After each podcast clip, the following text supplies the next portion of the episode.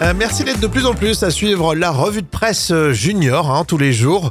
En ce moment, on parle des jeux de société, par exemple. C'est vrai qu'on rapproche, on se rapproche des fêtes de fin d'année avec le Cluedo. Vous savez, on cherche celui qui a tué telle ou telle personne.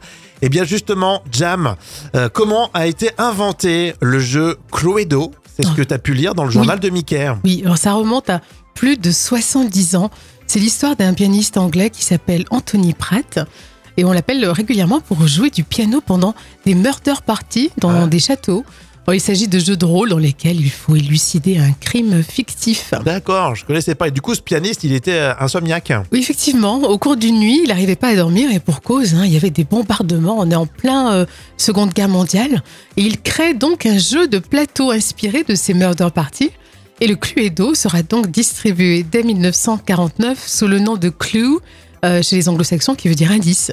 Et ensuite, euh, voilà, sous le nom de Cluedo dans le monde entier. D'accord, je savais même pas que Clue, Oui. ça dire indice. C'est vrai, c'est ce que je dis souvent à mes élèves, tu sais que je suis professeur d'anglais.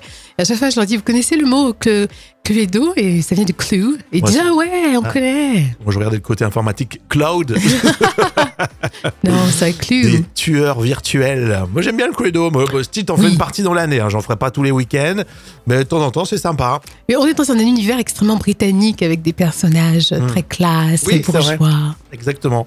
Bon, en tout cas, est-ce que vous jouez au Cluedo?